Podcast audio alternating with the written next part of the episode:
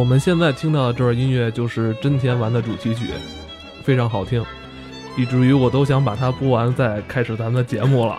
呃，真田丸啊是日本 NHK 电视台于二零一六年一月开始播出的大河剧，由三谷幸喜编剧，芥雅人主演。该剧讲述了日本战国时代末期武将真田信繁的生平故事。聊聊这个日本历史剧了，对，咱们这这是咱们节目开播以来第一次聊日剧。是不是需要在前头先声明一下我们这个反对日本帝国主义啊？不过你知道，就是早期我们去关注好多关相关于日本的这种战国的一些论坛什么的，他们都会提前要声明，真的，真的提前声明，因为确实在战国时候，像丰臣秀吉也对中国出兵过，虽然没打到吧，他们可能太自信了。但是咱们也声明一下，就是我们是支这个支持中国的啊。对对，让我们来聊聊这个戏，其实因为这个戏挺有意思，这个文化其实我们可以去看看，对吧？第一次讲日剧，就讲大和剧，是吧？就讲这么，呃，我觉得这个起点还是不错的，是吧？对对，嗯，之前其实也挑过一一些，但是还是觉得这个可能比较感兴趣，就我们感兴趣，而且是现在正火的。咱们今天啊，咱们还请到了一好朋友，对对对，是吧？这人是谁？就是我的一个嗯好朋友。对，这是真真真的是从小就认识的，从小认识。然后那个他对于日剧非常的了了解，真的非常了解，看的会比我多。因为我跟你讲，讲那堆英文名我都已经念不清了，大家还能觉得我英文不好。我这个日文名其实我发现也挺难念，我怕日文名我再念错了，大家在笑我，我所以特意请了一个这方面比较懂的。啊，对，那自个儿介绍一下吧。那咱们听他说两句，好吧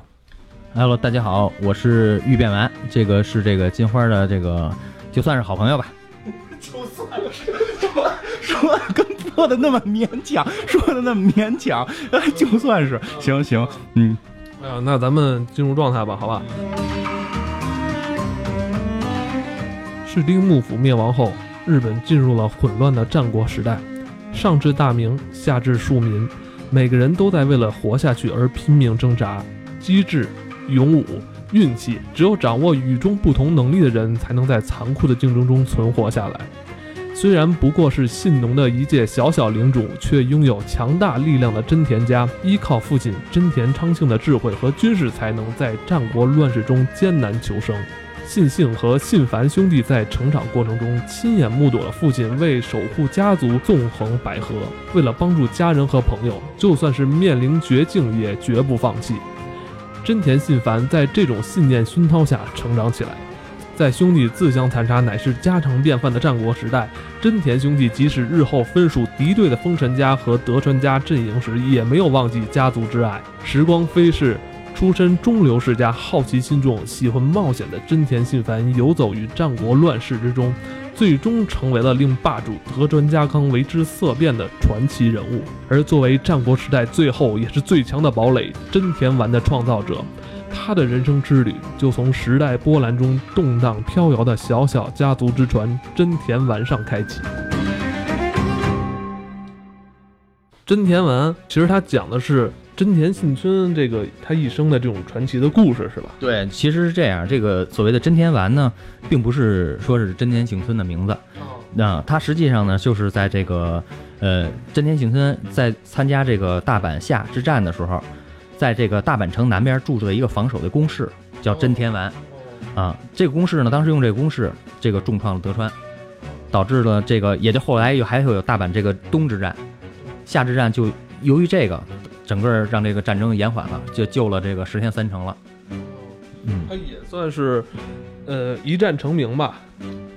呃，他本身也是这名将之后嘛。嗯，这一战确实确实也是算一战成名。那会儿他应该被关在关在那哪儿，算是软禁的状状态中。他跑出来，然后帮助这个等于是西军，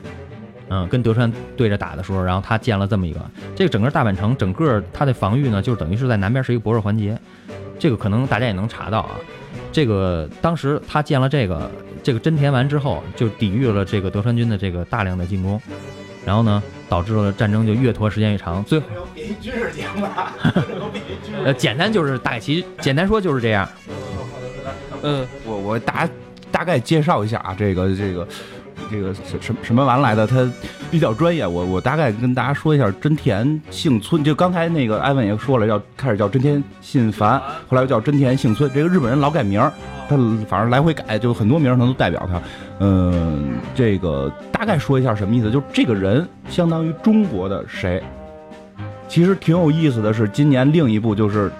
中国的一个历史剧也很火嘛，就正好就是一个中中国相当于这个姓村的这个人的这么一个人，就是他相当于中国历史上的赵云。其实我觉得他更有点这个姜维的这个感觉。没有就没有没有，就他确实是就是，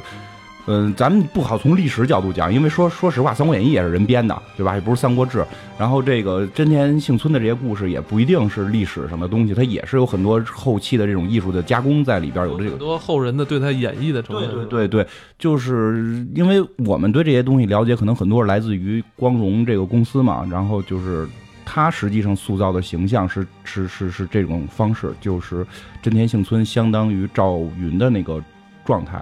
明白吧？就是战神很能打，因为姜维是这样，你你其实很难见到姜维特别能能打，虽然他号称号称很能打。但是你很难见到他真的那么能打，就咱们在游戏里说，他的武力数值基本上是九十九、九十八这么一个状态。我刚开始看这一集，他还没练武呢。啊，对，你开始看他，其实也没有，他这只是心慈手软嘛，只是心慈手软。对他可能是相当于这么一个人物形象，就是大家也先有一个了解吧。嗯，其实要说他跟赵云像，他应该是比赵云可能还聪明点儿，而且确实他也挺猛的。他他这个在这个大阪下这这个是大阪下还是大阪东的时候，他打最后他打到德川脸前面了，德川差点自了杀，就就没有后边这德川这幕府这三百年了。他也相当厉害，确实也很厉害。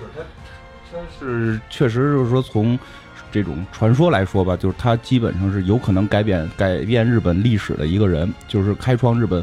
幕府三百年的德仁家康险些就死在他手里。嗯，他他有一个名号我们叫日日本第一强兵嘛，对，他是就那会儿认为的是步兵最好。当然，你从游戏里认识他跟赵云一样，在哪儿他俩都使枪，而且两个人动作的模型基本上是一样的。你玩那个《三国无双》和《战国无双》，这都是最最初能够使用的最好使的角色了。啊，都是以这种翩翩少年、这种非常英俊的形象示人哈。对，是这样。赵云呢是一身白，他是一身红，连那根枪都是红的，嗯，呃，特别耀眼。好多朋友其实还不太了解大和剧哈，一般咱们都说日剧，日剧好像就是是一个统称，是就是说白了是咱们对人那边日本电视剧的一种就是很很简单的一种叫法。但是说到大和剧，这可能就是好多朋友就不太了解了。嗯，能不能帮我们先讲讲？这个要说大和剧吧，大河剧这属于是日本 NHK 电视台每年一部的一个系列剧。每年呢，它会用周末的，应该是晚上七点，好像吧，播一播一集。周末的晚上七点是周日吧？周日的晚上七点，一集是四十五分钟左右，一年下来基本是五十小五十集。这个主要它讲的都是一些比较热门的故事，一个是说的战国时期的故事，然后点一些人啊，演一些人的故事，然后还有一些是幕幕，就是新选组那个时代的时候那些故事，而且还有一些，呃，主要讲的都是比较有名的人，而且他还比较。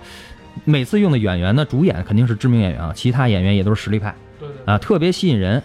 这个可以简单介绍一下，就比如这次真田丸，咱们的那个主演这个幸村呢，他的就是芥雅人，芥雅人火，刚才也说了，《Legal High》，还有这个半泽直树，这都是最近他比较火的片子。然后这个里边还有他这个妻子，演他的这个应该是侧室吧，应该是长泽雅美，啊、也很有名。然后。呃，我我还要简单看一下，他还有他爹演他爹的人叫曹乙正雄，这个人呢是个日美混血的演员，他曾经在八五年主演大河剧的时候，他自己主演过《真田幸村》，哦啊，他很有渊源。这次他演他爹，嗯、很有渊源。那过年是不是能演他爷爷？呃，呃，这个这真田家这是从爷爷到父亲到孙子，他们这这一这三个人都很厉害。都很厉害。对，除了他长子差一点儿，长子最后在这个大阪下的时候还是大阪东的时候，应该是他跟两分开了，兄弟两个就一个留在了东军，一个留在西军，当然最后还是他的那个哥哥活到最后了，他是最后战死了嘛。嗯，因为为什么？因为他哥心眼最少，活得越久。没错，就跟那个今天晚里养的哥是这个属于一个比较理性的思维。回归到了游戏里边，他的也也属于就是说中上中上以上的这么一个能不错的这么一个武将，对哦那他们家都挺厉害的哈。他的爷爷、他的爹，还有他自己，就幸村。以幸村来说啊，这三个人的都是非常高的。那，这这么相比下，他哥就差远了，就真是差好远。而且是他们这家里是全方位发展，各项数值都是很满的。这次今年的大合剧啊，这个真田丸他们是专门找来了这个三谷幸喜来做编剧，他编的很多剧本都是偏喜剧性质的，嗯或者说这部剧里边的喜剧的成分会比较多。像早期的这个《绅士刑警》古田任三郎嗯就是他的剧本，包括后来的一些电影，什么《魔幻时刻》都是喜剧类的。呃，包括这部剧里的很多配角也是近年来，呃，包括就很多实力派演员是可以说是常年活跃在这个日本那个演艺界的哈，这帮老演员。应该算是这个一线的日剧演员。这个参演这真田丸的这些演员都是比较实力的，可以举点例子吧？就比如说演这个幸村他哥这人，这个大泉洋，这大泉洋也演了很多这个喜剧。去年好像有一个叫《合租的恋人》，也是喜剧。他人本身长得有喜感，这一脑袋小卷小卷毛，然后在片子里边呢，他爹一说什么，哎，他就一愣。对对对对，就他那个表情就啊，是是叫叫呆萌吗？是吗？叫再次懵逼。让他爹和他这个弟弟玩的溜溜转，说什么都是一愣一愣的。他爹当着面说完的故事，然后转身就说不是那么回事，他后来是不是去那个德川家也是因为那个生气了？这个不好说呀。这个可能这个也别透露太多剧情，他可能会剧情里边会写他为什么会这样，但是实际上他作为长子，他的地位其实没有他这个弟弟更稳定。相对来说，他爹肯定是喜欢这个幸村的。对，因为我看到前几集，他爹反正是对这小儿子是特别喜欢，经常跟他一一起单独聊天嘛，跟老大是没什么共同语言。其实这个可能跟日本本身的那种家族的传承是有一定关系的，就是。我我这这个不是戏里演的啊，就是因为对这段历史还算相对比较了解，然后去日本次数也比较多。我的一个感知就是，他父亲是把家的这个位置是明确传给长子的，就是说，即使说没有他们家灭亡这些事儿，幸村也不会成为这个家族的家督，就是不会成为继承人，继承人一定会是他这个长子的他哥哥的。所以做就是他爸爸已经预见到了德川家康一定会赢，所以他爸爸决定会就是想办法让他的哥哥跟德川家康去投靠德川家康，然后他带着小儿子就去。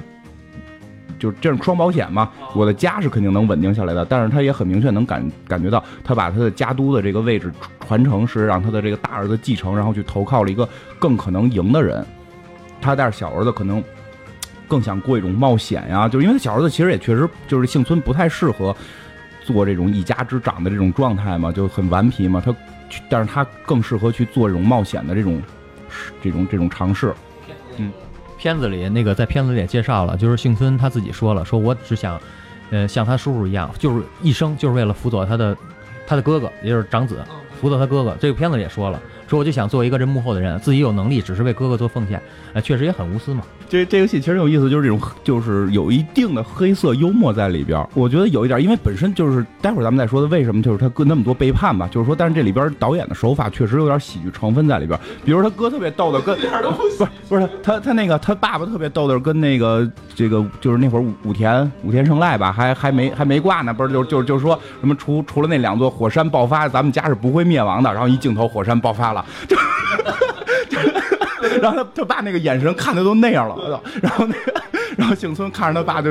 有点幸灾乐祸那个状态，他里边有一些这种幽默在里。但你就说的这种，就是刚你说这种背叛这个东西，就是在那个年代是一个特别常规的。日本本身这个民族性在那会儿的培养有一个叫做下克上的这么一个信仰，就是以下克上，这是一个非常常规的一一一个思维，就是我背叛背叛组织，背叛里主公吧，这算就这种背叛是非常常见的，因为他的整个这个社会，这算不算就是礼乐崩坏的这这种感觉、啊？算算算，其实他这个就是这说的这个下课上的这个形式很多，而且好多都是儿子把父亲给弄了。这武田这个信玄不就给他爹给弄了吗？信虎是吧？武田信玄就是干掉他爹自己继承的，信虎好像也是干掉他爹继承的，就是他们辈辈都是都是这么干，辈辈都是弄死爹然后自个儿继承，这种事儿非常常见。这算不算这个叫什么父子的小孩说翻就翻啊？咱们节目现在也有流行语了，那个就是那个再再说一个，就是这个这个段历史叫战国，就是日本会称之为这叫日本战国。其实咱咱们咱们就是也是先站在一个咱们中国人的角度来说啊，咱们先站在一个中国人角度来说，他们照战国也有点扯淡，其实就是几个乡打起来了。你看那个片儿里边演，就打仗就几百人儿，对，武田信赖最后走的时候六百多人嘛，说我我再我再给你一百吧，我操，对吧？上千人就是大军，一万就是就就就是举国了。你看咱们那个赤壁八十三万，就对不对？当时是怎么着？当时是公公元一千五百多年那会儿，他们不太喜欢生育，人人口负增长是吗？可能吧，所以后来他们这个民族就不停的在发展这方面的事儿嘛。咱们咱们就就说这他这会儿叫咱咱们再回到这里边说啊，他们叫战国，其实跟中国的战国是类似的，所以才这样。因为中国的战国也是一个下克上的一个时候。你比如说所最常见就是三家分晋，就是那齐齐楚燕韩赵魏秦那个赵。赵魏韩这三国哪儿来的？是把晋国分了，就是晋国的那个底下的那个家臣，然后就谋反，然后互相掐，然后谋反，把主公杀掉，然后分成三个国。其实就跟我们一开始看到那个这个戏一上来，武田武田家开始要崩坏的时候，他那几个的那个身边人全都开始打小算盘，然后自己独立，自己谋反。这个武田家也是很厉害了，就在这个算甲斐吧，那算甲斐国那块是是常年的大名，从他爹。甚至他爷爷就一直是常年在那块儿，他是因为武田确实很厉害，就是要说游戏里啊，数值也是非常丰满的，一生就没有打过几次败仗的一个。呃，也不是没打上，他把精力全耗在跟上山打上了啊。他本身他其实也有实力能走，但是实际上跟上山就打了一辈子，最后就死了。他的这个说背叛里边那些人，好多都已经是他把日本的这个这个之间的这个外交关系全是靠亲戚，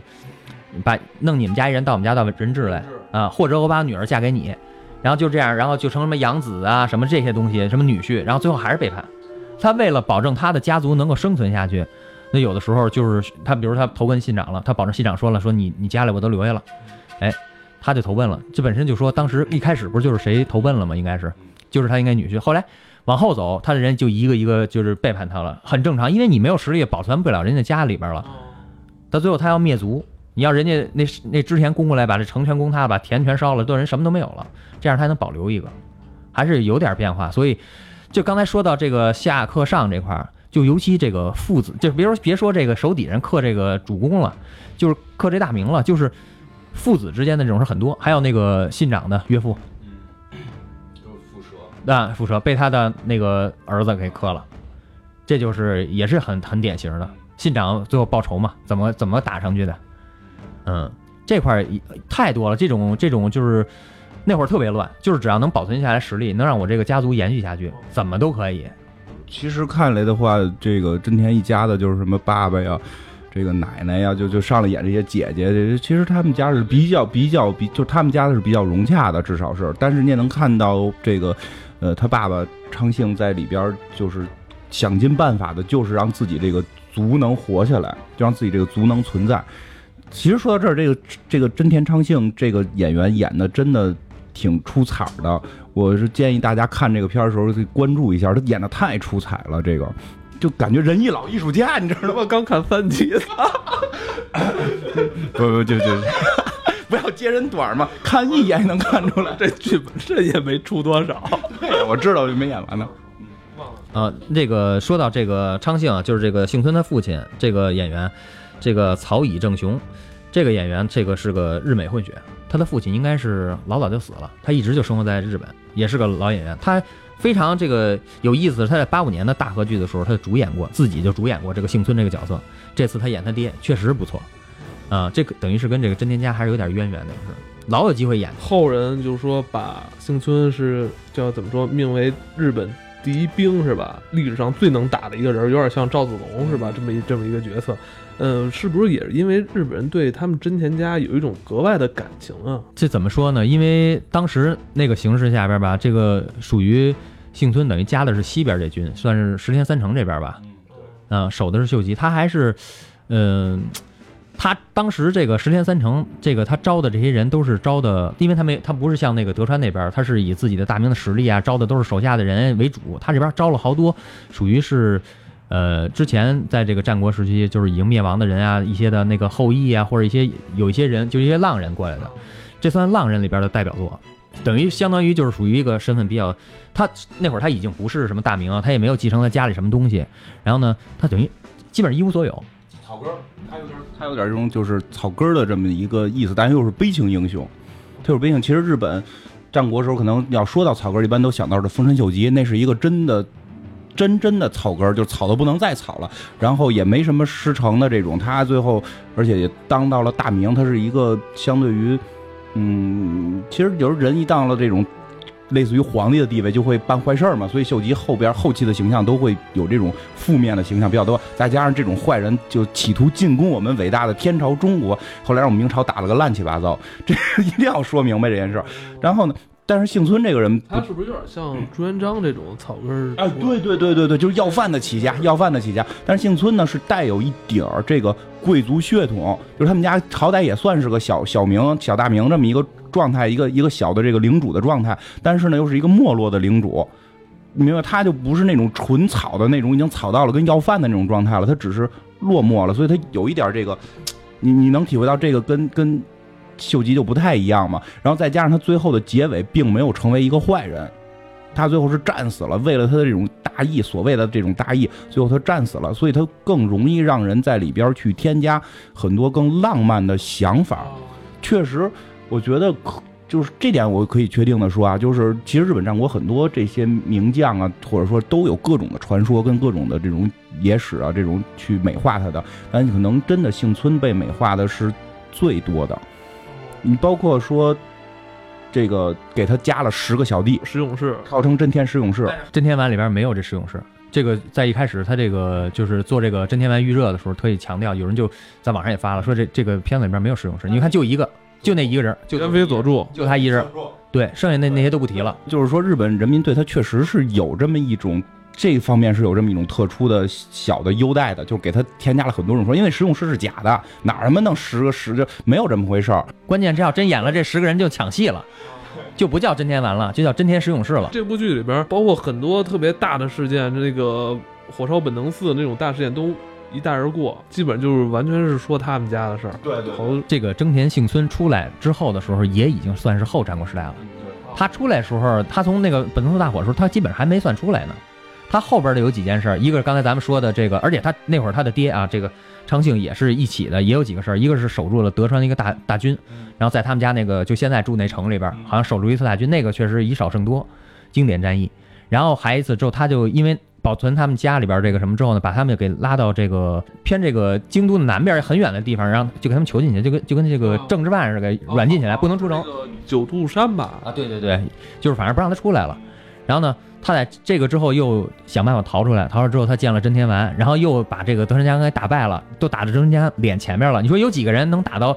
这个整个一个这个这么大的大名，还是分着说上万人？就现在说了上万人，能打到上万人的那主帅脸前面去也不容易。而且最关键，他还是最后他的死也没有说清楚，咱们可以到最后看这个剧里边能说。反正你不知道就怎么着，反正就这人就不提了，就战斗结束也就不再提他了。说是他跟他爸最后不就已经就是。归隐江湖那种感觉，后来就走了，后来就又出来了，出来了，又出来了，就是大阪之战嘛，就是就是招募，就是我我想想怎么用最简单话把这个事儿给讲明白了啊，就是岁数不大，就是也是死，算早逝了，四十多岁好像就死了，好像就四十五岁左右吧，好像就就，但是但是他的这个主要还是说，因为还是他是比较特点的，嗯，他比一般的其实也有很多像类似这个幸村这样，但是出身不好，中间没没做过什么特突出贡献。然后最后也没有说完成一个丰功伟业，然后在最后一刹那，最后他的他的这个这个真田丸他建完之后，他最后他守住了大阪。其实他输并不是输在他的这个防御工事和他这部队的问题上，是因为最后因为这个秀吉的那个最后那个最后那小儿子，因为德川家康最后使炮打这个攻内大阪了，害怕了，投降了啊，然后他投降，投降人提出要求，第一件事把这个大阪城周围的所有挖的这些壕沟啊、坑啊什么的都给拆了，真田丸给拆了。所以就没禁得住后边那一次，一下就被击破了，有这个关系，就是很遗憾。他其实其实能够完成这一些这些所有的东西。这片子里边一开始也讲，他爹也挺会筑城的，他继承了特点。那真田丸虽然就是不是一个大城吧，是一个小的防御工事，也是有他爹这个良好的建筑学的这个方面的优势。他爹后来还有一个丰功伟绩呢，其实这个挺有意思的，就是他爹后来在就是被被囚软禁的时候，他们就是连饭都吃不上了。啊，对，连饭都吃不上了。然后他爹就想法挣钱，然后就搓绳子。然后他爹后来研究出了一种绳子的搓法，好像叫真天结，应该是就是搓了个绳子。然后他最后靠这个绳子去卖，现在日本还卖这种绳子。你注意一下片头那个墙嘛，有一个那个第一个出现的物物件是是根绳子。其实那个应该应该就是真天劫啊，但我不知道那劫到底怎么打。但是我看那绳子的时候，我第一想到那个可能就是真天劫的那么一个比喻，其实挺有意思的。就是日本这些人挺逗的是，你你把它回归到中国去想，一个武将，然后他还能做做东西，就其实挺有意思的。日本的武将有好多还建了一些非常不错的，就是等于是说他不光是打仗，他要他还要治理他的那个很小的地方，可能也说都没有咱一个区大，可能。感觉都没有，有的那个小的，他是因为一个大名下边有很多小的一些人，那个等于是一些小的，就跟小部落一样来支持他，叫领主更小。然后呢，像武田就有过，武田好像是在他们的甲斐那边好像做过一个堤坝还是什么，也是算是就很有成就的一个建筑学方面的也很有成就的东西。这个真田特点。真田特点就是筑城非常厉害，而且咱们玩的游戏就是《信长野望》里边，它有有一个那个就是最高技能，不是就真田这个筑城这块有一个真田家最高技能就是筑城，能能造真田丸，就是真田丸就是善于防守是吧？对，善于筑城，对，就是说善于防守筑城，在日本好像说善于筑城是比较比较厉害的一件事儿。其实说到这儿，你知道就是就是前两天地震那个熊本，那个是。也是日本战国时候一个名将加藤清正的筑的城，我操，好几百年了。呃，那应该是复建过的，应该是复建过。因为日本的这个战国这段历史离咱们很近。日本战国呢，实际上应该算是从一四六七年才开始，叫什么应人之乱，然后才开始，然后完了之后就等这个，呃一呃一六一五年德川家康把这个日本统一之后，然后。创立了三百年幕府，一直到后来这个什么这个巡选组这块这一闹，然后这个黑船来袭什么乱七八糟，到这些时间实际上没多少年，他的东西确实保存的好，大部分也毁了，大部分也毁过，然后但是他们重建了，这个是真的。嗯，比如我去看过的那几个城，好像应该都是重建或者复建过的，但是有一点是他们的重建的方式是很奇特的，他们是完全按照古建的方法来去重建那个城，你看。真的，我我去看过，就是真的，你看来还是挺新的，不会觉得特别旧，但是那种古风你是感觉得到的。不不得不说，咱们理跟咱们理解的很多所谓的盖的新的东西不太一样。这个前一阵不是有一个新闻吗？就介绍哪儿有一个修复一个谁的什么故居，给门上是杭州应该是杭州啊，这叫什么名我忘了。怎么修复的？给人刷的漆，然后后来让人那个那个底下有人给举报之后，把漆又咔哧了。这个跟人家没法比，确实没法比。真的真的是这样。我记得就是他说那个，就是应该是杭州那边哪个什么一个公馆，现在可能改成一个饭馆，具具体名字记不清了，我也真是记不清了。它是上边是这个，就是它本身是一个全灰的这么一个东西。然后呢，说以前呢是上边是黄的，下边是灰的。然后后来不知道为什么变成全灰的了。然后前两年人就给涂了，涂成全灰。然后这两年又开始又给涂黄了。然后涂完之后那个色儿切的呀，扯远扯远了，扯远了。我就是你就刚才说到真田，是不是就是日本人对他有特殊的爱戴嘛？刚才说其实确实给他加了一些浪漫的色彩。但是其实有一点我得说不太一样的是什么呢？就是真的日本这人是对于日本战国几乎每一个名将全都有一种独特的崇拜。这个是很神奇的，就是他没有所谓的这种好坏之分。你比如，你比如说信信长，对吧？就是这这个日本战国比最著名的这个大名了嘛。信长在日本就肯定是很受崇拜的，对吧？你不光游戏里边有，或者说你这个呃，他们老百姓里也会有有他的这个神神神祀这种祭祀的地方也有。但是作为他的反面，那个明智光秀。就是最后就是历史上所谓的杀了他的人啊，到底是不是他杀的，有很多争议。就是说，所谓打败他的人，杀了他的这个人，明日光秀，按道理讲，你那么喜欢织田信长，这应该是坏人呀，对吧？如果那是岳飞，这个就是秦桧，这万人万人唾骂呀。但不是，他们也一样的很喜欢明日光秀。我我我打断一下，因为我觉得啊，就是明日光秀他本身还有他自己的造诣。对，是他他不是简简单单的说就是把信长杀了，所以大家那什么。他还有很多自己的办法。明日光秀在游戏里你会看到他的他的，你咱从游戏说啊，他茶道是满的，他的他的他的智谋是满的，他的礼法是满的，他在做外交方面他有自己的才华，有自己的办法。他并不是说被人唾弃的人，但是确实有被人唾弃的吧？太过于过分的。但是就是大部分这种人。就不会被人就都喜欢，你明白吧？为什么我觉得真田昌幸挺不是东西的？虽然我挺喜欢，但他这个 对，就是这样。就日本人觉得，就像刚刚他说的似的，就是你觉得他棒，你明白吗？就是我觉得你棒，你是条汉子，我就觉得你好。你到底干死的那个人是不是我？就我可能俩都喜欢。就像你说真真田昌幸这个性格就是个老狐狸，但是我觉得你棒，我觉我就就喜欢你。你你你能明白？跟跟中国有一点偏差不一样在这儿。就比如说你，你中国都觉得诸葛亮棒，司马懿就是大大坏蛋、老狐狸，不是个好玩意儿，对吧？就是在日本，对于这些他们对日本战国的这种崇拜的时候，其实这一点是不太跟我们看三国是不太一样的。他没有明确的谁是主人公，谁是正面，谁是反面。就我觉得你你是条汉子，然后你聪明或者你你干的义气，我就觉得你棒。包括这部戏一上来去对武田。胜赖的那个刻画，其实我挺感动的，因为说实话，就以前对这个人的认知，是你不管游戏也好，还是其他剧也好，觉得他就是没有继承他爸爸的这些才华，然后就有点这种这个这个这个第二代这个玩玩玩玩玩蛋了这种完蛋的这种感觉。但是你这部戏里边，你能看出他那种仁义，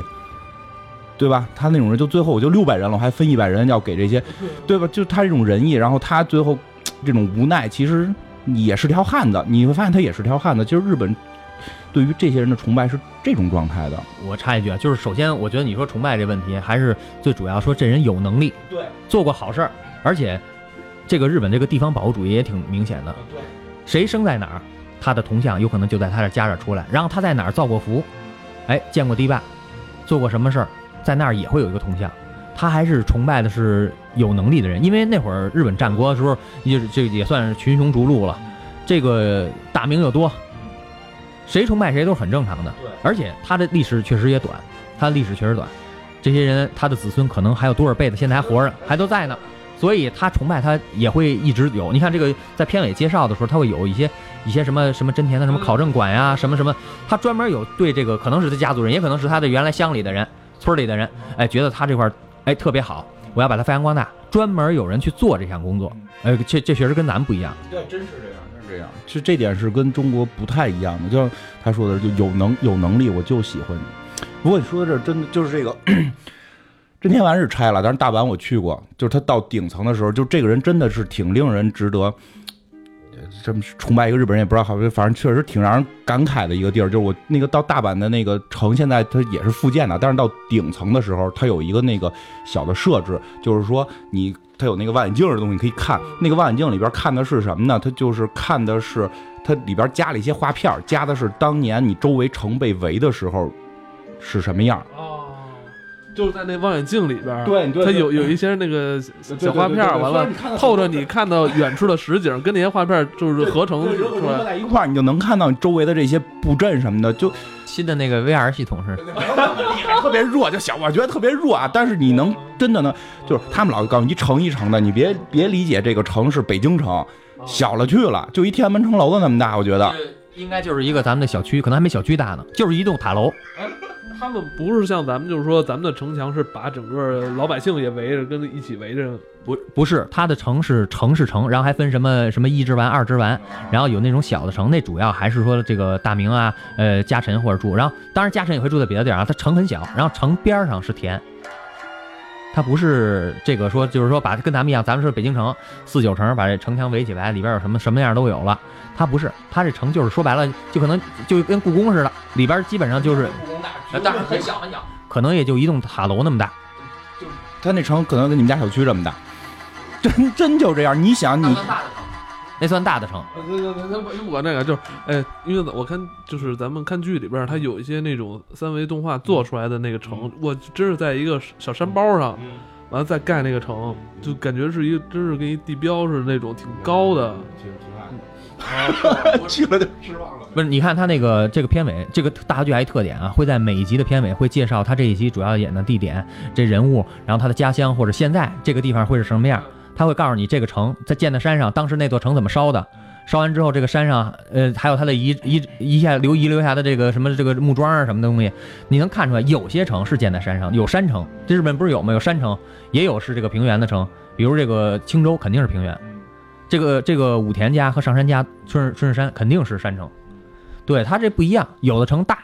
像小田园，当时小田园很大，他住的就是很大，可能跟你小区一样。但是有的城，你看那个那个秀吉，秀吉一夜住那城，我估计就一栋楼这么大。对，所以就是有时候你听说是城吧，你觉得好像很大，真的小田园我也去了，就是一小区那么大。然后那个，所以这时候你再去体会幸村当时的那个状态，就是你就有小区这么大的一片地儿，然后你看着周围上万的人打过来了，而且源源不断。他还，然后你他的主上还是一个孬货，就是他的主上是一个怂的不能再怂的人，比阿斗还怂，真的，阿斗其实没那么怂，比阿斗怂一百倍，恨不得就这么。主要还是太小，主要是那会儿还是太小。就甭管怎么样，就是就是你在这么一个状态下，你既然依然他有他的这种信念，然后去战斗，然后最后打到了一个这个将要统统治全日本的一个这个君主德川家康去恐惧他。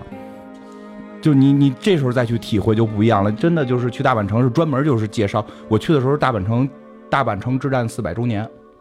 真的是这样。然后而且那些都是名将，你这望远镜一看，这边是伊达正宗，那边什么景一什么什么，就全是名将。九井全就是德川家那几大家老全都在周围。德川四大天王嘛，是吧？挺感挺感慨，其实。这这要说的那个，其实我觉得他们家真田家好像这个天中这地理位置不是特别好，它处在一中间儿。这么一位置，你感觉就是不太好自我发展。你说他打谁，他打谁，下边人就打他。这个也是日本的特点，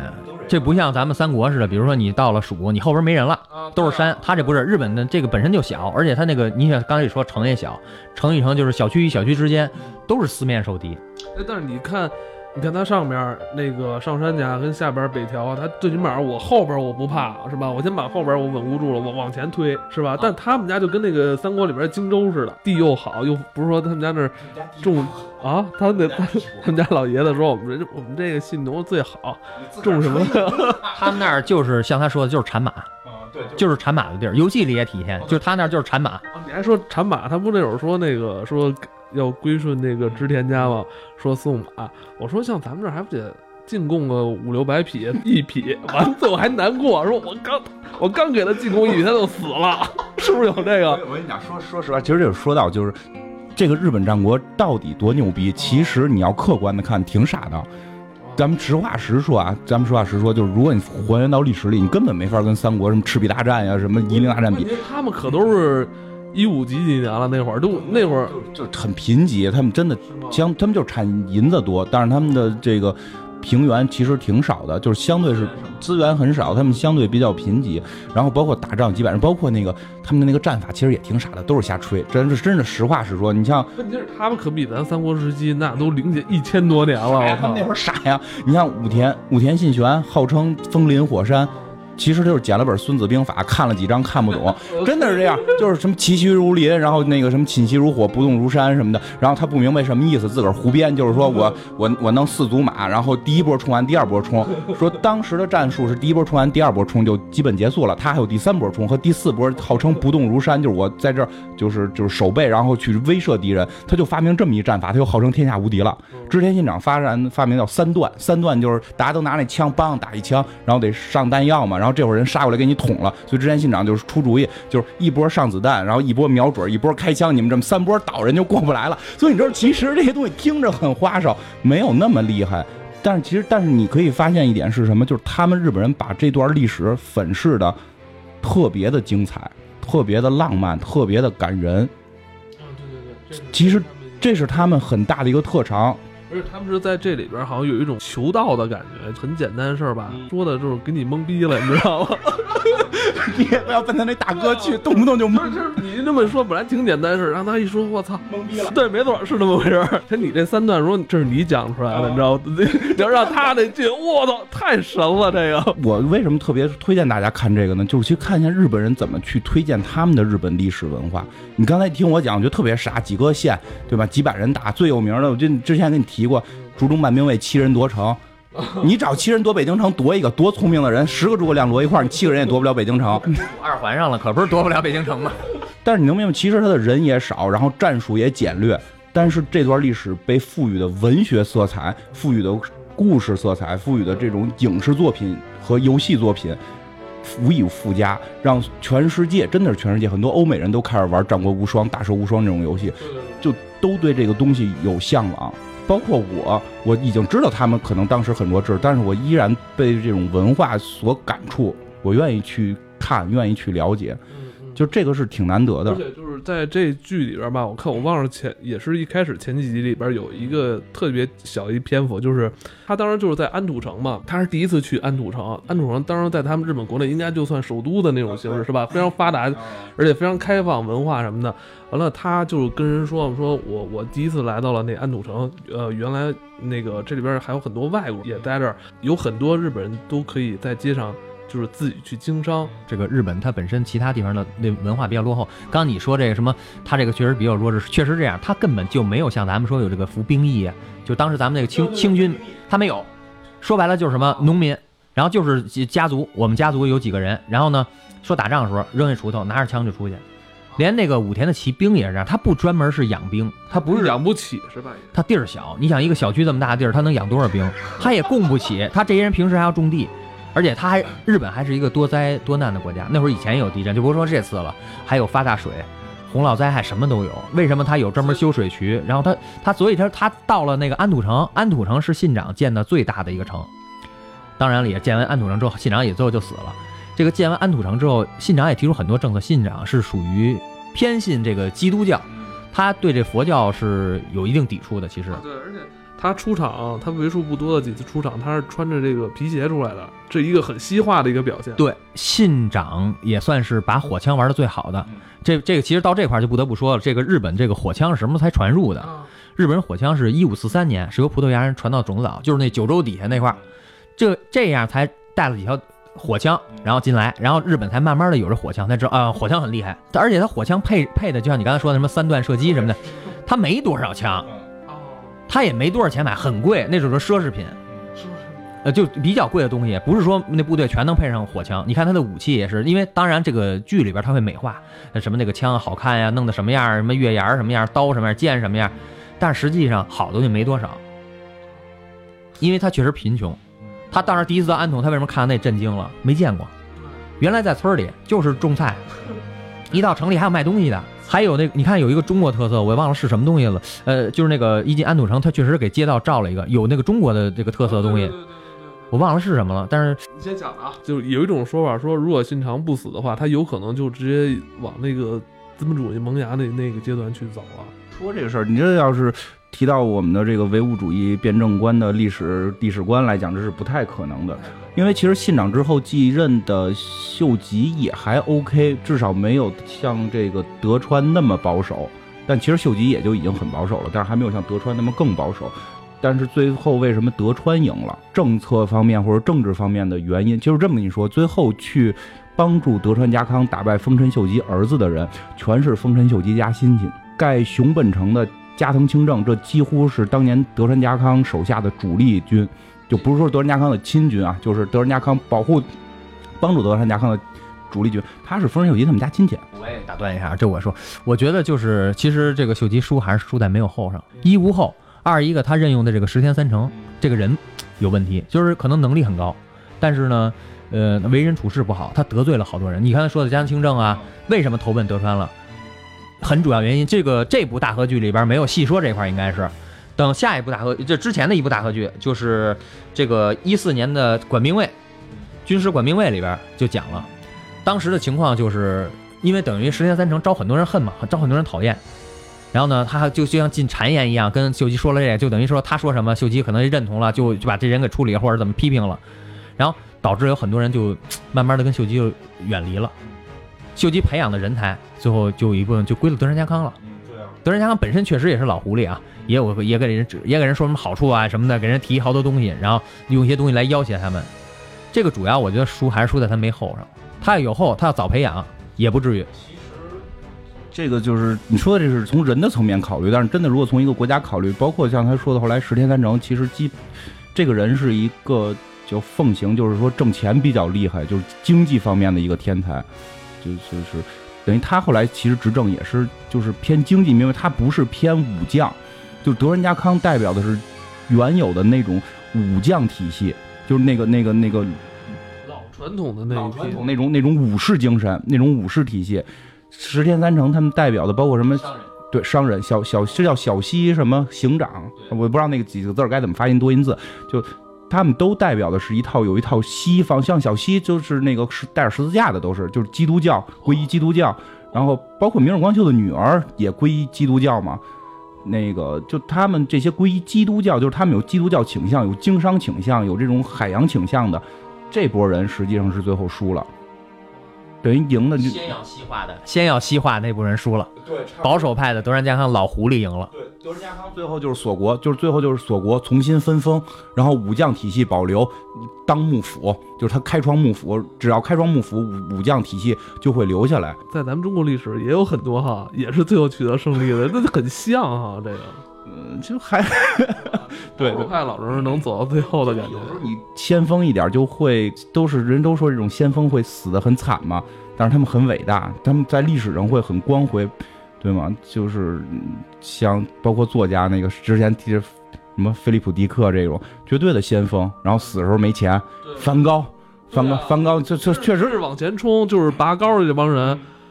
他一辈子真是能，哎，真是过得其实并不是太好其。实像像秀吉都已经偏保守了，秀吉已经偏保守，真的织田信长是一个非常西化的人，嗯但是他他实际上就有一种说法，就是织田信长死是死于暗杀，这个暗杀到底谁暗杀？就是历史上的。正式的，就是正正统的说法是被明日光秀暗杀，但是很多的野史的说法，就是或者说从这种它本身的记载来看，明显的德川家康，然后什么柴田胜家，然后这个这个丰臣秀吉，当时叫羽柴秀吉呢，就这些人是密谋过的，否则的话他们的反应不会那么快，就是对啊，他们会密谋过这件事儿，就是一定要想法让织田信长死，要不然因为织田信长不死，可能就他他会完全西化，武将体系崩崩塌，你还真是有他下边人也能也能会看到一些端倪哈。说如果你真上去了，那我们现在这位置保不保就不敢说了哈。对，其实当时这个信长不是提出天下不武吗？他就是最终目的想把日本统一了。其实这个好多这个大河剧，还有一些别的这个历史剧里边会写，就是信长的目的是要统一了日本，然后让这个战争就没有了。在这个片子里边，真田家也说，我就求着不打仗，能不发生这个战火不死人就最好，但是他求不到。最后谁的目的？秀吉的目的也是为了这个，他统计也是为了说把日本统一了，消灭这个，就是完成这个信长的遗愿嘛。那什么，信长确实比较思维比较先进，这这个这人啊，人都是保守的，一般都比较保守，都不能接受新事物。但是有人先尝试了，有可能他死得很惨，也有可能他成功了，这个也都有。就像那个第一个吃什么西红柿啊这一类，都是这样的。啊不，西红柿在欧洲当时是不是是用来观赏用的？这这我还真知道，是西红柿第一个吃的时候，那别别就说远了，说远了，西红 说他妈真天完说西红柿。都是红的，都是红的。咱们真的就就在聊，我我但我说有有有一梗，一会儿我又忘了，就是呃，这个剧里边前几集有一个东西一直在出现，就是那个，哎呀操，忘了，他妈让你西红柿。其实我我咱们看这部剧的时候啊，包括之前咱们看很多这个日本战国的剧，他们这个武将的这个盔甲，好像像一种就是图腾一样的那种出现在这个电视里哈。其实说白了，还是给人感觉比较落后。你看，你看，打倒日本帝国主义。因为本身它的那个确实资源比较匮乏，它要什么有铁呀、什么银啊、矿这些东西，它是很少。它必，嗯、但但是也不也不能穿一身银甲，对吧？软的吗？没用。你俩直接让人给扒了，我它的一般的这就普通人戴的这些盔甲，就还是这什么藤条之类编的，然后就就就很很普通。比如像武田的那身儿那么有名儿的一身儿，我估计金属他也背不动，他不咱不像欧洲人，你要真让背一个像欧洲人那身纯金属的，咱也背不动，咱们这身板真背不动。他那种就是不可能是全金属，但是有一部分金属了。就是武田家是那样，就就是他们那个号称赤背嘛，就玩游戏里有那个技能叫赤背，就其实就是他们特别穷，根本没有盔甲，买不起，也不是那种雇佣兵制嘛，就就不是那种就是没有兵役嘛，就是你平时是农民，打仗你就去，你有盔甲自个儿穿，你就能多活；没盔甲你就活该倒霉，等着死。然后武器也是，你没没武器你就拿着锄头上。就武田家为什么那个赤背厉害呢？就是武田那个地儿，他相对政当年他内政搞得好，他有点钱，就给能能打的几个人，一人发了身盔甲，都给涂红了。确实因为盔甲质量不行，涂红了吓唬人。这个是不是跟你说那死士那身涂红是一样的？流血了看不见。其实也不是他，还是说那风风林火山，还说像火一样就冲过来了。那个武田的这个部队，他为什么红？为什么这个真田说到真田这块也是，真田为什么他要穿一身红颜色的盔甲？他认为武田信玄是他的师傅，在好多地儿也提到，就是这可能片儿里还没提到的啊。他认为武田信玄是师傅，包括军事上什么教武术啊，是带兵打仗都教，而且他特别崇拜武田。当然，从游戏里能体验他的他的那个骑兵也是 S 呀，但好像说历史上实际上两个人应该是没有交集，但他可能精神上很崇拜崇拜武田，就是他想这种风林火山的这种你是说幸村吗？还是他爸昌信？昌信肯定是跟武田是是那什么过，跟武田算同辈，而且昌信他是为了活，他并不是说崇拜谁，但是武田可在他们那边可是很厉害，那那都确实挺崇拜的。从军事上，就跟他这个跟这个上山打这么多次七次嘛，什么川东川中岛吧，是不是叫这会战七七次，没分胜负，最可怕是没分胜负。上山很牛逼，不 是你问题是，你问我跟你讲，你问题现在在想这事儿，其实挺逗的。就这俩人打了七次，然后他们没干过别的事儿，然后互相吐说他这个是最厉害的，这个是军神，说对方是军神，这边说这个武田信玄特别棒，就你就我觉得有点互相吹。对啊，不是那个后来上山还我武田死的时候还哭嘛，我 我我我说以后我不跟他们家打了。这对就是以之前也也有这个，在这个风林火山里边，就是武田死了之后，上上山也没过多久就死了。对，就是英雄相惜，可能就是这两个人的一生就是这个宿命的对决。如果当时他们俩要不是一打，要联手往这边推，信长就没了。这两家又产马，又都厉害，又有军事才能，还有建筑建筑才能，好，这个确实不一般。当时完全耽误在这块儿了。可能可能这个就是上山看上五天了，你 就是真的，因为在这个是个谜，而且是也不能说是谜，也说是传说也好，怎么样，就上山可能是女的，而且在日本历史界是基本上就是不是说承认这件事儿，是承认这个猜测的，因为上山谦信这个人一生不近女色，然后呢，每每月十号的时候他会腹痛，然后几次决战的时候就有希望打败武田的决战是因为腹痛导致不能出战，而且最后死死在厕所，就是很多人猜测他的最后是就是死于她是个女性，然后最后他儿子是养子，不是真的，是养子，就是他他是妇科有问题，我操，你这他妈这脑洞太大了。真的，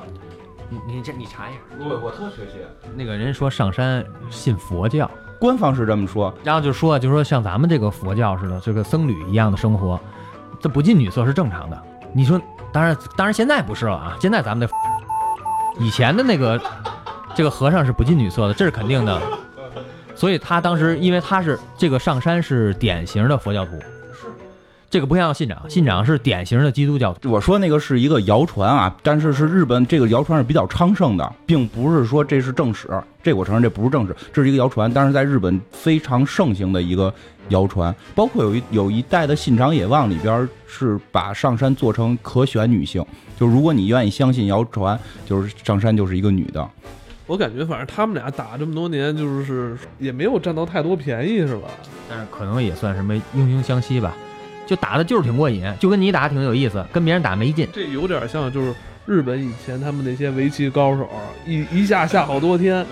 就是也也真也不是为了真我想弄死你，就在这个这个来来回回之中啊，就就在求道一样，就这种。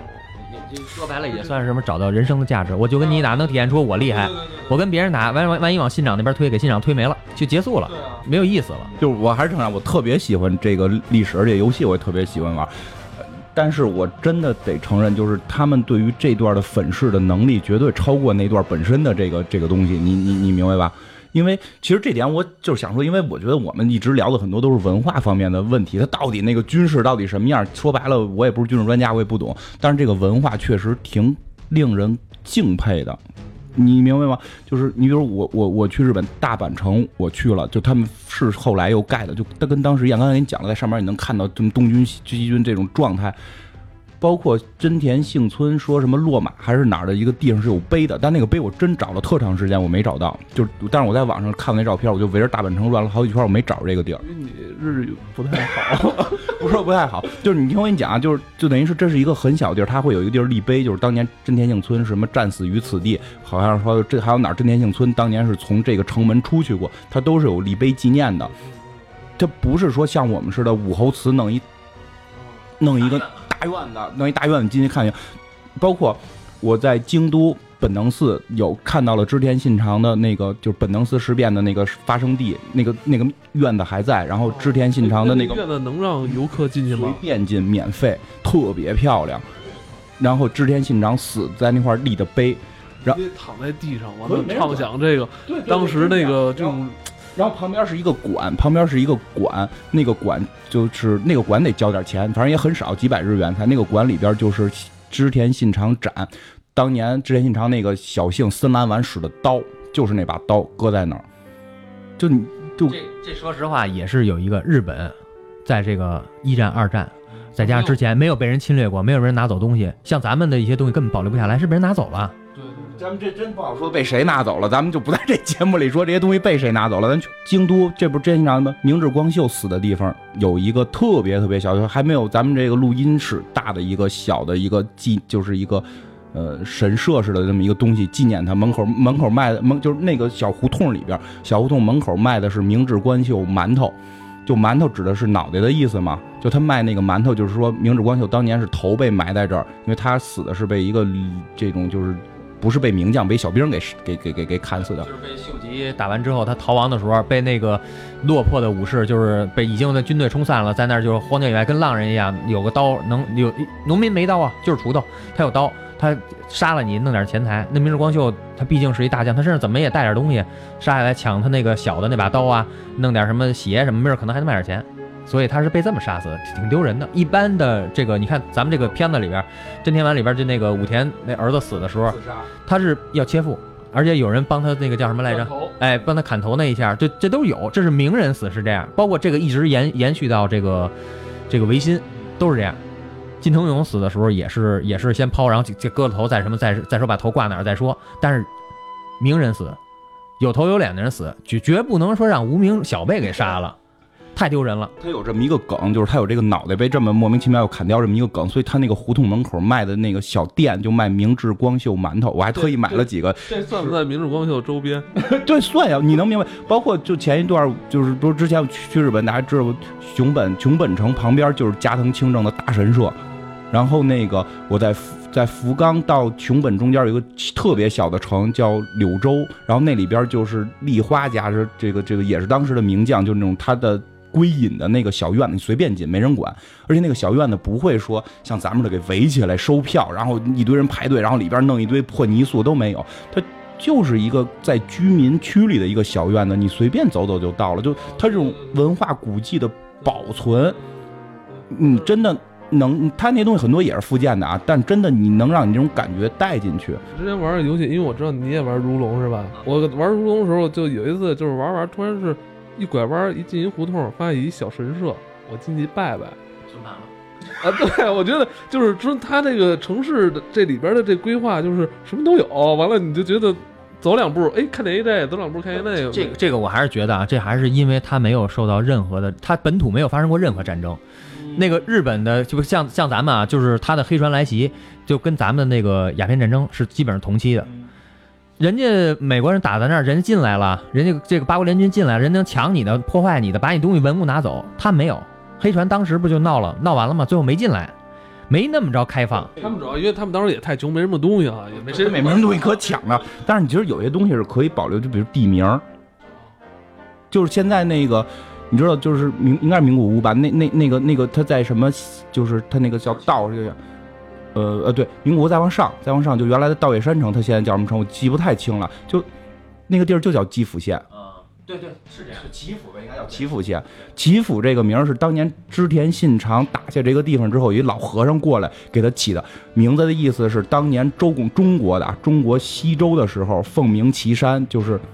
这个周文王、周武王在岐山发迹的，信长公应该在以这个城来发迹，所以你应该叫岐府，就起西岐的这个意思，多美好的名字！现在人还还叫那个，咱们这块就不行了。你跟最厉害的就是兰陵，你知道兰陵兰陵叫什么吗？枣庄，兰陵王入阵图，现在就叫枣庄王入阵图。就是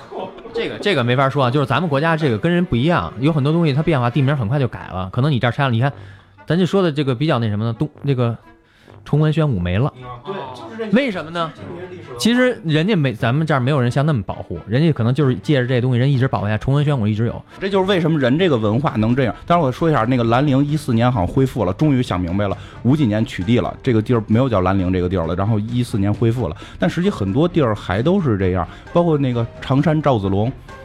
现在叫石家庄。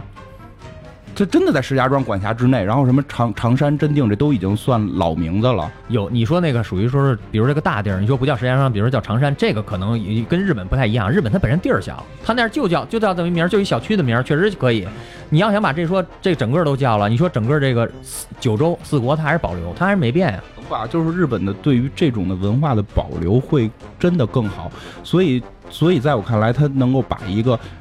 其实历史上可能很落后、很二的这么一个乱七八糟的几个县干仗的这么一个战国，去能够把它附加出这么多的文化来。其实我的意思是什么？我们回首看看我们国家在这方面做的问题，因为之前咱们不是也讲过，说有时候想想聊聊历史剧的一些事儿嘛。我们近几年还产出过这种东西吗？有啊，武神赵子龙吗？对，其实大家可以看看去。这个片儿我没好好看，所以我不能评妄加评论。不是，其实以前咱们那个历史剧拍的不错，《三国演义》也拍的不错，那会儿还出口给日本的，日本、韩国都那会儿都看，而且他们那会儿，你记得吗？就是最早以前那个玩《三国无双》的时候，好多人物跟那个三老版《三国演义》特别像，是吧？是吧？都照着学了。这个日本他对这个中国的三国是非常崇拜。你看这个光荣，他出这么多年，这三国已经出了三十周年了，他是非常崇拜这个三国历史的。他确实就是在日本就是在推的这个日本的文化，还有他的这些，就比如他这个等于这真田这个故事，还有他的一些文化呀，什么地名特产，人家推的是确实很用心，专门这个。看常看日剧啊，就专门有有过这样片子，就介绍如何把日本的产品推广到全世界。有一个就是去年有一个片子，就是把如何把日本的食材推广向推向全世界。他在片子里边就记录如何将日本这个什么鱼啊，什么一些做的一些东西啊，怎么推广到什么美国、中国，然后在哪儿开了什么东西。他人家是在用心的做这项工作。没错。呃，这个就是扯远了，就是扯到什么？就我们聊的就是文化，就是扯的就是说，咱们这块没有人会为你做这个，他只想的是自身的利益。我这一。我能创造什么？这扯远了，扯远了。这不能，这这这不能，这不能，这不能。我操！不是我刚才明明不是说三国老版《三国演义》吗？怎么又又被这新嘉宾给带跑了？这个就是《三国演义》老版《三国演义》真的是拍的不错。这个包包括那些老演员，包括其实后来好多光荣去，真的有一阵儿，我觉得那个《三国无双》那些形象，尤其孙策的那个早期《三国无双》的孙策形象，绝对是照着濮存昕做的。但后来就是你们自己国家这东西做不好，那就就八这是八几版的《三国演义》来的，反正就八十年代还是九十年代那版，就鲍国安演那版，那版《三国演义》结束之后，其实真的太难出现这种用心的东西，就是你在用心去做，总想着创新。新版《三国》拍的老太创新了，你发现那个阶段。应该是就是那段时间刚过去，完了改革开放刚出来，就是里边有一部分老演员，那都是真是憋着劲儿了，那就是那视这个为那个，真是都不是说工作了，简直就是生病一样的去对待。不管怎么说，就是你可以随便去拍，嗯，一些你想象中，因为《三国演义》也是胡编的，他是照着《三国志》真胡编，什么草船借箭根本都是不是诸葛亮干的事儿，但是这已经成为中国的文化了，你不能去糟蹋这个文化，这个是很关键的。你比如说是一个没有形成文化的，你比如说你弄一个什么五代十国的什么狼狼狼狼牙榜还是叫狼血榜，就 就就那个榜，对吧？我觉得那个无所谓，因为那个在中国没有形成一个很固定的文化。但如果你动四大名著或者说什么封神封神演义这些东西，如果你要动的话，你必须要尊重这个文化，你不能在这个文化上再去胡创新。就说起来，老版的那个《红楼梦》。确实也也也对原著进行了改编，因为最后几回没有嘛，他们又不喜欢高鹗续的。但你看看那些人是谁，曹曹禺吧，周汝昌，就都得是这种级别的人才敢去动。你弄个《三国演义》书跟这儿，您照着拍不好吗？非给你来这，其实像这个真田幸幸村的这部戏，也基本上是按照大家历史上传说的那一套路子来，没给你玩稀的，对吧？没给你把。就什么弄出这种新，但是这些人物可能演绎就是人的那些表演可以是新颖的，可你可以演一个更严肃的幸村，我可以演一个更活泼的幸村，但是我并没有把故事改了，我没说幸村变成私生子了，对对吧？就这种这种东西没有去改，其实这个是很关键的。包括游戏业的配合，《幸村》这个片儿上了之后，光荣专门为《幸村》出了一版这个《战国励志传》，对《战国励志传》专门为这个，而且就全部手绘了这个，因为这个幸村演到了四十多岁嘛，他以前那游戏里那个人都是年轻的，他这回给画了这种老版的，就是四十多岁的幸村的状态，还有四十多岁的伊达正宗，还挺挺帅的。而且卡普通也出了，卡卡普通是九月份要出这个《战国巴萨拉》的这个真田幸村传。对，就是这样。包括我，如果我没记错的话，之前有一年大合剧演的是毛利元就，那年光荣出的就是毛利元就传的游戏，它完全是立体性配合。可能我们有时候会觉得啊，它是利益，他们那个大合剧被光荣买断了，但他们是联合起来，实际在推动这个文化。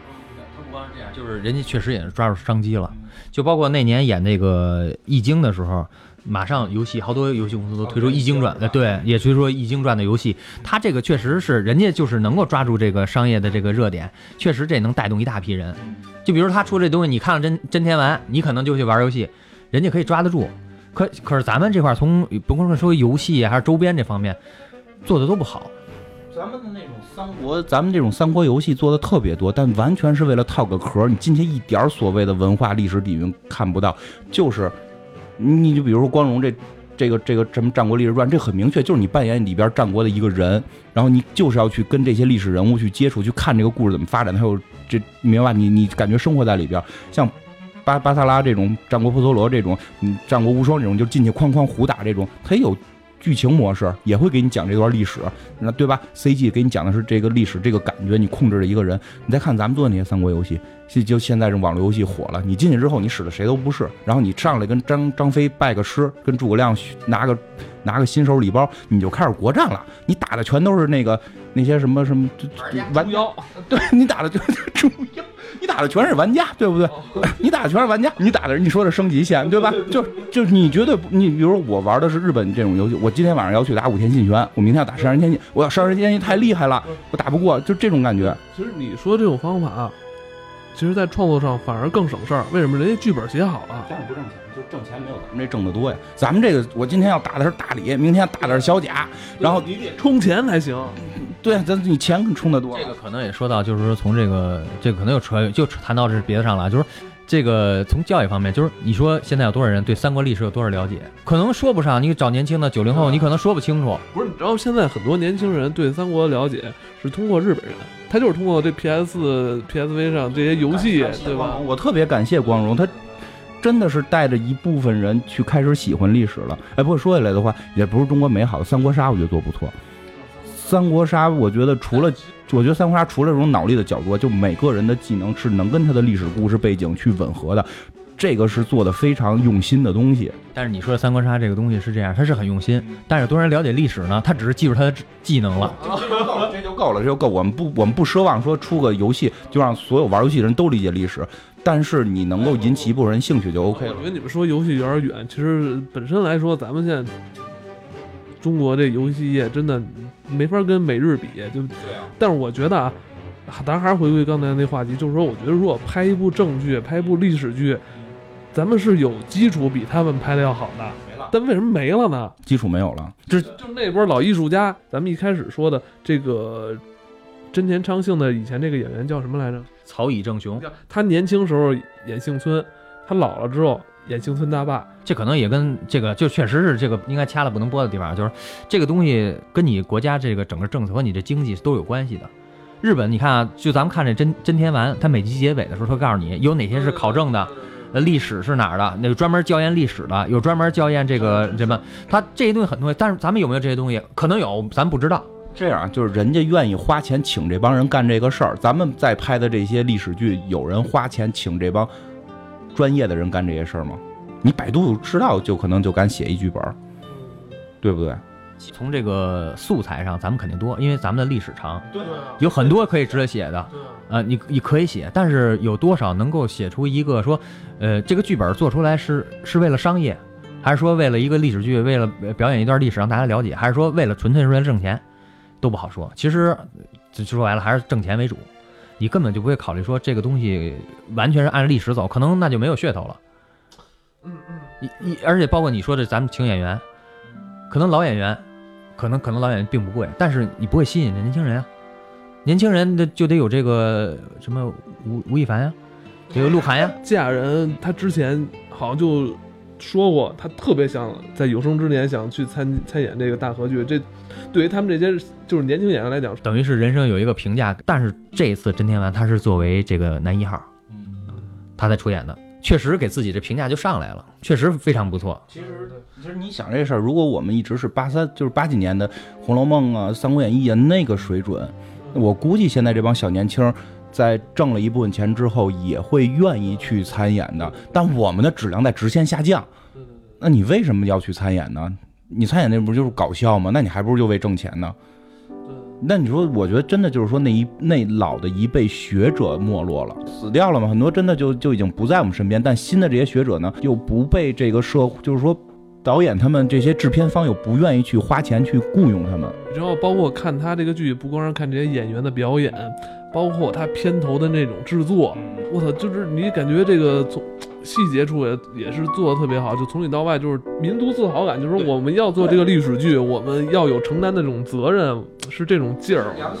这这个真天丸这片头的这一个泥的墙上这几个字，在这个真天丸这个预热之前有一个专门介绍的视频，是专门请的一个这个人名我记不住，因为日本人名挺难记的，是一个挺有名的一个这个算是一个这个算是一个艺术家吧，专门想让他想怎么能够有一个冲击感。当然有一个介绍，那个片子有一个介绍，但是我我大体扫了一下，没仔细看，他怎么选的，他怎么把这几个字全程写下来的，为什么要这么写？他对他这个专门有一个专访，也算是这个真田丸预热之一。这么细，就就是片头的这么一个泥的这个那墙最后裂了的那个墙是专门找人写的，而且有这网上可能还能找到这个视频。哎，确实不错，就是他的预热，就想到每一个细节，每一每一集结尾，他会有一个对这一集的这特定地点的介绍。对对对，每集他会拿出可能五分钟、十分钟做那么一个小纪录片的片段，而每集都有。嗯，对，而且他比如说他介绍，说白了他也是推广他的文化了。这个地儿我坐地铁怎么到？步行多少分钟能到？这个确实也是大河剧的一个传承，就是大河剧的每一档只要是历史剧的话，都会有这么一个节目。这个《易经传》的时候，当时是沿着《易经》的怎么这个东行这条路线，然后怎么再翻回来，专门做了一期这节目，而且又拉动了这地方旅游了。哎，对，其实它就是它是整个文化的立体的这个这个全方位的这种包装跟推广。对，我们可以设想一下，我们可以设想一下啊，每它这个每周播完一期之后，哎呀，我看完之后，哎，有意思，我可能第二天我就坐着新干线，啪，我就过去了，在当地我玩了一天，回了家了还不满足，上网买张游戏。我跟你讲，如果只日本人这么干是不够的，就可能真的中国、美国有很多喜欢这种文化的人，看了之后我去日本旅游，我去日本旅游，去任何一个地方一定要去看这些日本历史、这些战国时候名将的这些地方，就我会去，会会，而且我也会去消费这些游戏，它带动了很多国外的这种消费。你想，当年那个三国也是卖到日本了嘛，咱们的三国也曾经卖到过日本嘛。那昌盛过一阵儿，但是后来就是下来了。就是我们可能需要这种连续性的这种文化的这种烘托，可能可能会少一点。你像他这一集完了之后，这地方本身他集里边会写这地方是有谁支持，这个在这个城的时候哪些地方支持他了。那他这一次他这个这这一一一周他播完这一集，下一周这块人就上来了。其实其实就是日本，他专门还做过这样的节目，就日剧里专门就是振兴地方，因为日本也跟中国一样，就是呃。年轻人想到这个城里啊，然后去说到东京啊，啊去那什么，不愿意在自己家里边务农啊，